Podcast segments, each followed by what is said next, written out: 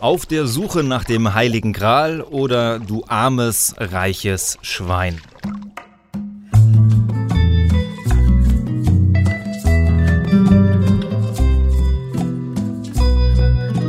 Ein Strauß Fische, ein Strauß Fische, ein Strauß, ein Strauß Fische, Strauß Fische. Der Hut sitzt, das Hemd ist schmutzig.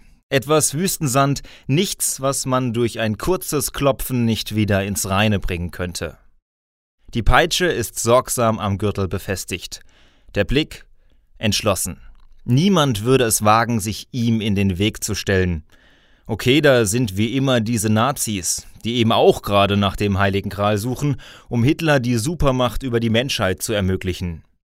Aber die Deutschen zählen an dieser Stelle nicht. Weiß ja eh jeder, dass da am Ende nichts bei rumkommt. Welcher Regisseur würde schon die Nazis gewinnen lassen? Jetzt kämpft sich der gute Indianer schon fast zwei Stunden über die verschiedensten Kontinente. Das Finale fest im Blick. Der Kral zum Greifen nahe. Sean Connery ist auch schon all seine lustigen Juniorsprüche losgeworden. Läuft also. Immerhin, der Film geht ja nur noch 30 Minuten. Exklusive Werbung und diesen 20 Sekunden Überlappung, damit man nach dem Befriedigen seiner grundlegendsten Bedürfnisse, also Pinkeln und dem Gang zum Kühlschrank, nicht den Anschluss verliert und denkt, wie das alles jetzt nochmal zusammenpasst. Danke für diese Errungenschaft, die es mir ermöglicht, jetzt auch die letzte einsam zurückgebliebene Gehirnzelle in ihren wohlverdienten Feierabend zu schicken, während ich mir hier den Primetime-Blockbuster reinziehe. Dr. Jones steht auf einer Brücke, die es zu überqueren gilt. Eigentlich klar, dafür sind Brücken nun mal gebaut. Wenn es nichts zu überqueren gäbe, wäre eine Brücke auch ziemlich sinnlos. Er steht also auf besagter Brücke. Und dann passiert es. Ein Wilder taucht auf.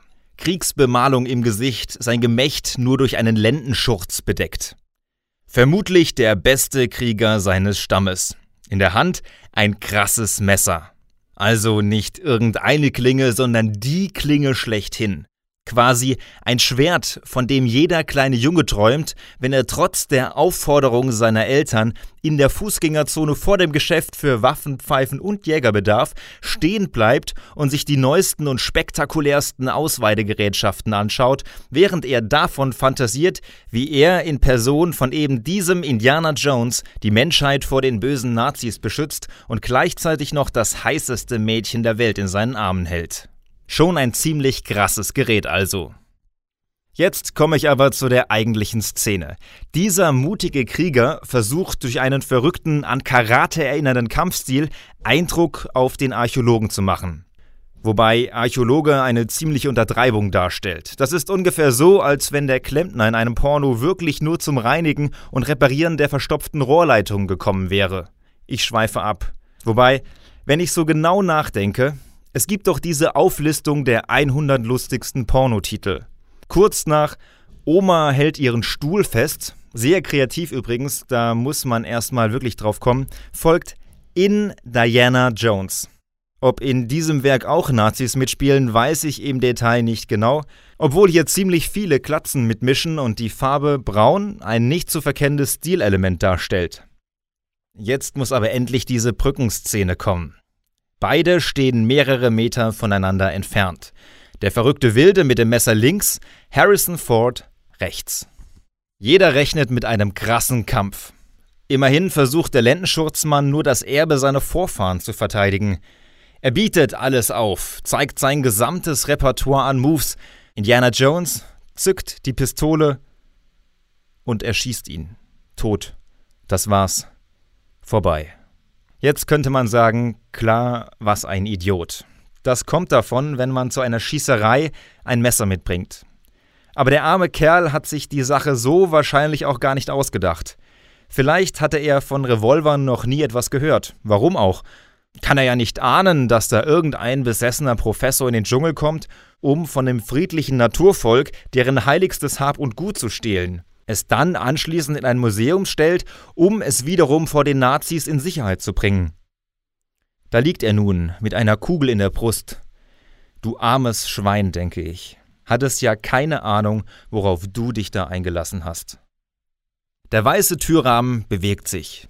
Ich werde aus meinem Tagtraum gerissen, raus aus der Wüste, dem Dschungel, den 30er Jahren. Die Abenteuer sind weg und ich sitze in einem Whirlpool. Die Bläschen umspielen meinen Körper. Fünf Sterne Luxus mitten im Schwarzwald und ich mittendrin, nackt in einem 36 Grad heißen Pool. Die Fingerkuppen sind schon wellig und bilden an ihren runzligen Enden kleine weiße Stellen. Aber so ist das eben, wenn man seit fast einer Stunde in einem besseren Leben badet. Zwei Personen begeben sich ebenfalls in den Pool, auch nackt. Klar ist ja auch ein textilfreier Bereich hier. Unterschiedlicher könnten die beiden nicht sein. Ja, ich weiß, andersrum ist das gesellschaftlich schon anerkannt. Aber wenn einmal eine ältere Frau mit einem jüngeren Kerl, dann ist der Aufschrei immer gleich riesig. Ich versuche die folgenden Zeilen respekt und würdevoll zu beschreiben. Die Dame würde ich auf Anfang bis Mitte 50 schätzen, wobei das auch nur eine grobe Annäherung sein kann, da ein begabter Schönheitschirurg, ich nehme jetzt mal an, dass er begabt war oder zumindest ziemlich teuer, ihr einen geschätzten Quadratmeter Haut aus der Visage geschnitzt hat, um so die tiefe Furchenlandschaft in ein Baby-Popo-ähnliches Oberflächenbild zu verwandeln. Blondierte Haare und ein arroganter Blick komplettieren ihr äußeres Erscheinungsbild. Mit der Beschreibung höre ich bewusst oberhalb des Kinns auf. Nennen wir es Selbstschutz oder Respekt vor dem Künstler. Aber dieser Blick war schon krass. Ich nehme mir, was ich will, wann ich will. Und das hat sie ganz offensichtlich auch getan. Ihr folgt nämlich ein gut aussehender, junger, dynamischer Mann. Auch wenn die Beschreibung auf mich passt, ich war es nicht, ich saß ja zu diesem Zeitpunkt schon im Pool. Eher so der Typ Bruce Willis in Jung. Markant, muskulös und am rechten Handgelenk eine Rolex. Schwarz. Sieht schon komisch aus, wenn ein Mann nackt vor dir steht und nur eine fette Armbanduhr trägt. Er schaut mir direkt in die Augen. Ich lächle beide an und denke mir meinen Teil. Das sieht ja wirklich ein Blinder, was hier los ist. Fragen gehen mir durch den Kopf. Wie oft muss der Kollege wohl in der letzten Zeit über die Hautlappen rübergeröchelt sein, damit er diese zugegeben sehr schöne Uhr sein eigen nennen durfte? Mir schießen Bilder durch den Kopf. Ungefähr so stelle ich es mir vor, wenn die linke Sarah mit ihrem Oscar zugange ist. Das tiefe Schnaufen, das Grunzen und der Geruch von welkem Stangensellerie. Nur eben andersrum. Ist, glaube ich, verständlich, was ich meine, oder? Ich habe mal gesehen, wie eine Froschfamilie überfahren wurde. Das war auch irgendwie eklig und trotzdem musste ich hinschauen. Hier ist es ähnlich, wobei hier natürlich nicht die Gedärme durch sämtliche Körperöffnungen gepresst werden. Mein Blick wandert also ganz beiläufig umher und bleibt an ihrem Hals hängen. Sie trägt eine Kette aus Gold. Ein mit Brillanten besetzter Schriftzug fungiert als Anhänger. In geschwungenen Lettern steht hier Diana geschrieben. Das kann jetzt nicht sein, oder? Echt jetzt? Ob die beiden den Film kennen? Also nicht den Archäologenfilm, sondern den anderen? Ich lächle die beiden erneut an und verlasse den Pool. Mir scheint, hier wird gleich eine Fortsetzung gedreht. In Diana Jones und der Strudel des Schreckens. Alternativ könnte ich mir auch vier Fäuste für ein Halleluja vorstellen, wobei er da wahrscheinlich Angst um seine Rolex hätte.